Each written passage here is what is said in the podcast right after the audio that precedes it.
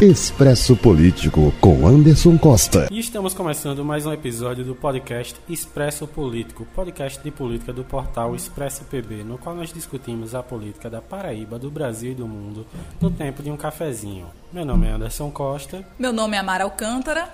E no episódio desta sexta-feira nós temos alguns temas assim polêmicos que realmente fazem a gente refletir e temas assim que vem reverberando ao longo desses dias porque não são fáceis de deglutir, não é, Amaral Canta? Exatamente. E Anderson, acho que a gente deveria até mudar o nome do nosso quadro. Em vez de ser Expresso Político, deveria ser Sexta-feira em Chamas, algo assim, porque só isso traduz o que a gente tem que estar tá noticiando toda sexta-feira aqui, todos esses reveses políticos e novidades. E olha, essa sexta-feira não fugiu a regra polêmica grande, a gente começa pelo cenário local ou pelo cenário global e volta para Paraíba, Mara. Não, vamos, vamos saindo daqui da Paraíba e vamos até o cenário internacional. Porque aí a gente já vai aumentando assim a nossa esfera. Você sabe que o expresso político é no tempo de um cafezinho, mas a gente consegue girar o mundo todinho. Então a gente já começa com um fato assim inusitado, porque é quando o político se encontra com o policial. Se encontra da pior maneira possível, né? É, um comerciante ele foi alvejado nessa, nessa sexta-feira aqui em João Pessoa e há uma teoria de que poderia ter envolvimento político com esse crime, com esse atentado. Exatamente. Ele foi alvejado, parou uma moto com duas pessoas é, dispararam contra esse comerciante que infelizmente morreu uma grande tragédia. Realmente um pai de família, uma pessoa que trabalha e que morre dessa forma tão estúpida. Né?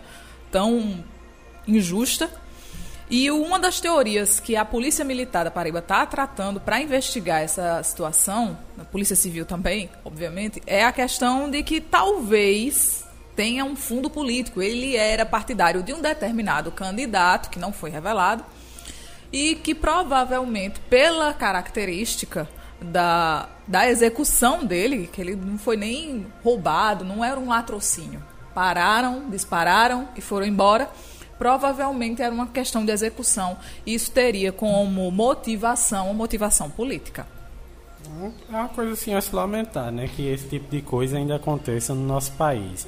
E coisas assim a lament se lamentar, coisas assim que talvez tenham um certo cheiro de passado, é a presença de nomes que não foram eleitos na nossa política educacional.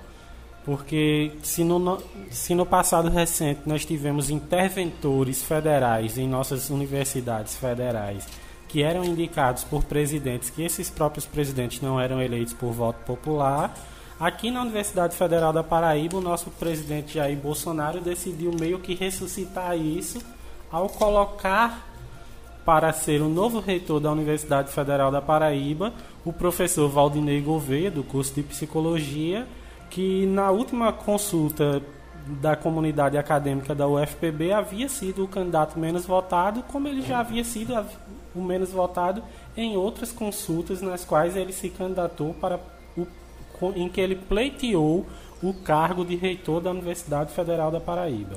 E é uma questão muito séria, né, Anderson? A gente fica se sentindo. Eu não participo mais da UFPB, mas eu sou egressa da UFPB, você também. Então a gente fica se sentindo, enquanto ex-alunos da Universidade Federal da Paraíba, desrespeitados. É, qual a necessidade de fazer o, o, pleito que foi feito, a campanha, o debate de ideias, se o presidente vai lá e escolhe nomeia o menos votado? Era só todo mundo ter colocado sua candidatura e ele escolhia quem ele queria. Se era essa a intenção dele, não havia necessidade desse teatro de democracia dentro da UFPB? Eu acho que assim, primeira, é, eu gostaria de comentar esse fato por três vieses. É, primeiramente, como você mesma disse, nós dois somos egressos da Universidade Federal da Paraíba e até por causa disso eu conheço Valdinei, é, participei não tão ativamente, mas presenciei e acompanhei algumas de suas candidaturas. É, sei da pessoa que ele é e sei que, assim, preparado para isso ele é. Até porque Valdinei é uma pessoa que ele, viaj... ele viajou o mundo. Ele acho que no ano passado ele estava no Canadá fazendo uma especialização para sua área. Então, assim, ele é uma pessoa que ele tem vivência de outras comunidades acadêmicas ao redor do mundo. Isso não quer dizer que isso o faria furar a fila e, ser, e dever ser escolhido, porque aí eu também acho que, como você disse, se a necessidade é de escolher entre aqueles que decidiram pleitear esse cargo, não se deveria fazer uma consulta pública, simplesmente todos aqueles que tivessem interesse colocavam seu nome, ou ainda que se fossem muitos nomes, fizessem uma consulta pública para que afunilasse aqui na Paraíba e o presidente recebesse uma lista tríplice uma lista de 10 nomes, aí eu não sei dizer, isso aí caberia a quem puder definir e escolher. Eu sei que assim, o erro não é de Valdinei, como muitas pessoas vêm atacando o professor. Inclusive ele já se manifestou e disse que vai assumir o cargo sim que o presidente decidiu, a nomeação saiu e ele vai assumir. Muita, muitas pessoas chegaram a pedir que, em nome dessa democracia dentro da UFPB, ele renunciasse, ele não aceitasse a nomeação, mas ele disse que não, vai assumir sim e já tem planos para a UFPB. Aí é que talvez fique feio para Valdinei, porque Valdinei ele sempre teve um perfil muito democrático, ele sempre foi uma pessoa que teve um discurso até muito coerente. Ele assume uma nomeação como essa, mas assim, eu não sei até que, até que ponto é, ele. Eu acredito que ele tem poder para rejeitar, mas ele não, não decidiu. Isso aí é uma pena, porque realmente é uma mácula para toda a carreira dele. Mas o grande errado em toda essa situação é Bolsonaro. É Bolsonaro que, mais uma vez, como nós já comentamos aqui, dá esse exemplo e, faz, e ignora toda uma tradição que existe no nosso país em prol da democracia, como ele já fez ao não escolher dentre da lista tríplice do Ministério Público e agora nomeia o nome que foi o menos votado. Então, assim, Bolsonaro ele vem repetindo seus erros de colocar suas decisões e seus desejos pessoais acima de todo o histórico democrático que o nosso país vem construindo nos últimos pelo menos 30 anos. Seguimos de olho na futura gestão do prefeito Valdinei, que já deu algumas declarações polêmicas. Parece ao que parece, acredita em universidade pública paga. Então a gente está aí de olho para saber o que é que vai acontecer, quais são os rumos da nossa querida e às vezes muito maltratada UFPB. E aí a gente já parte para a política é, de rua, aquela política partidária novamente aqui na nossa capital, que o ex-governador da Paraíba e candidato à prefeitura de João Pessoa, é, Ricardo Coutinho, porque o ex-governador da Paraíba e candidato à prefeitura de João Pessoa, Ricardo Coutinho, ele teve um pequeno entreveiro com um eleitor que decidiu lhe fazer perguntas. Foi isso, Amara? Não foi bem uma pergunta, Anderson Costa. Foi uma provocação. Ele estava na comunidade Laranjeiras, fazendo ali a sua campanha, o seu corpo a corpo. Todo mundo de máscara, ele andando no meio da rua. Havia a liberdade agora dele ir para todos os lugares, estava sem a tornozeleira eletrônica. Quando uma pessoa, um eleitor, resolve questionar o ex-governador e perguntar: Mago, cadê a tornozeleira? Deu certo não, deu certo não. Se você quiser conferir esse vídeo na íntegra, tá lá no expresspb.com.br. Mas parece que o Mago achou meio ruim, Anderson. Ele não gostou muito não. Eu acho assim. Eu entendo, Ricardo, realmente ninguém gosta de ficar ouvindo piada ainda mais quando é um tema que nos magoa, mas Ricardo é um homem público, ele mesmo diz que ele é um grande democrata, ele tem que se preparar, e ele está, querendo ou não, com seu nome envolvido num grande esquema de corrupção, escândalo de corrupção aqui no nosso estado. E vão aparecendo mais fatos, mais provas, a gente vai falar sobre isso daqui a pouquinho, a Operação Calvário não está morta, ainda tem muita estação nessa Calvário para a gente passar, então, a gente segue aí o nosso expresso. Então, acho que assim, eu caberia a Ricardo a entender, compreender e silenciar. O, é, o que não cabe a ele é ficar ameaçando as pessoas. Mas, deixando Ricardo de lado, deixando a Calvário de lado, a gente segue com uma aliada de Ricardo Coutinho, que é a prefeita do Conde, Márcia Lucena, que afirmou que o voto na cidade do Conde seria muito barato que até mesmo cachaça compraria um voto no Conde. Calma, Anderson. Vamos, no, vamos nos pegar ipsilíteres ao que a prefeita do Conde falou. De acordo com áudios vazados, vazados não, né? Foram gravados durante a Operação Calvário. Esses áudios datam de 2016, durante a campanha de Márcia, sua eleição na Prefeitura do Conde. Foram gravados pelo delator Daniel Gomes, aquele da organização social da Cruz Vermelha. E ela começa a comentar como seria o esquema para eleger um prefeito no Conde. Ela diz que no Conde os votos são baratos, que a maioria dos eleitores do Conde não tem dignidade e que com 5 ou 10 reais de cachaça dá para levar um eleitor para a urna e se fazer prefeito. É. Claro que isso causou alguma revolta na cidade do Conde, os eleitores não se veem dessa forma. A candidata até agora não explicou nas suas redes sociais ao que ela estaria se referindo, se era algum tipo específico de eleitor, se não era. Porque às vezes a gente critica os eleitores do outro lado, eu entendo que isso seja até normal. Mas até o momento ela não falou nada, não se manifestou. Estamos de olho. E aí aquela questão, continuando em fatos tristes, né, envolvendo a política na Paraíba, é, a gente tem que ver que a Paraíba atualmente é o estado que lidera um ranking, Amaré. Não, não lidera um ranking, tá? Eu acho que no top 3. A gente ainda não tá. A gente ainda não conseguiu ser top. Não, top. não, não estamos no primeiro lugar. A gente tá no top 3. Calma aí. É, então, retificando, nós somos medalha de bronze atualmente na disputa nacional, que é os locais em que mais candidatos morreram em 2020. Exatamente, Anderson. É um, um ranking estranho, né? De candidatos que morreram ou por tragédia, ou por doença, por Covid, por tiro, morte morrida, morte matada. Mas os nossos candidatos estão literalmente batendo as botas, indo para a cidade dos pés juntos.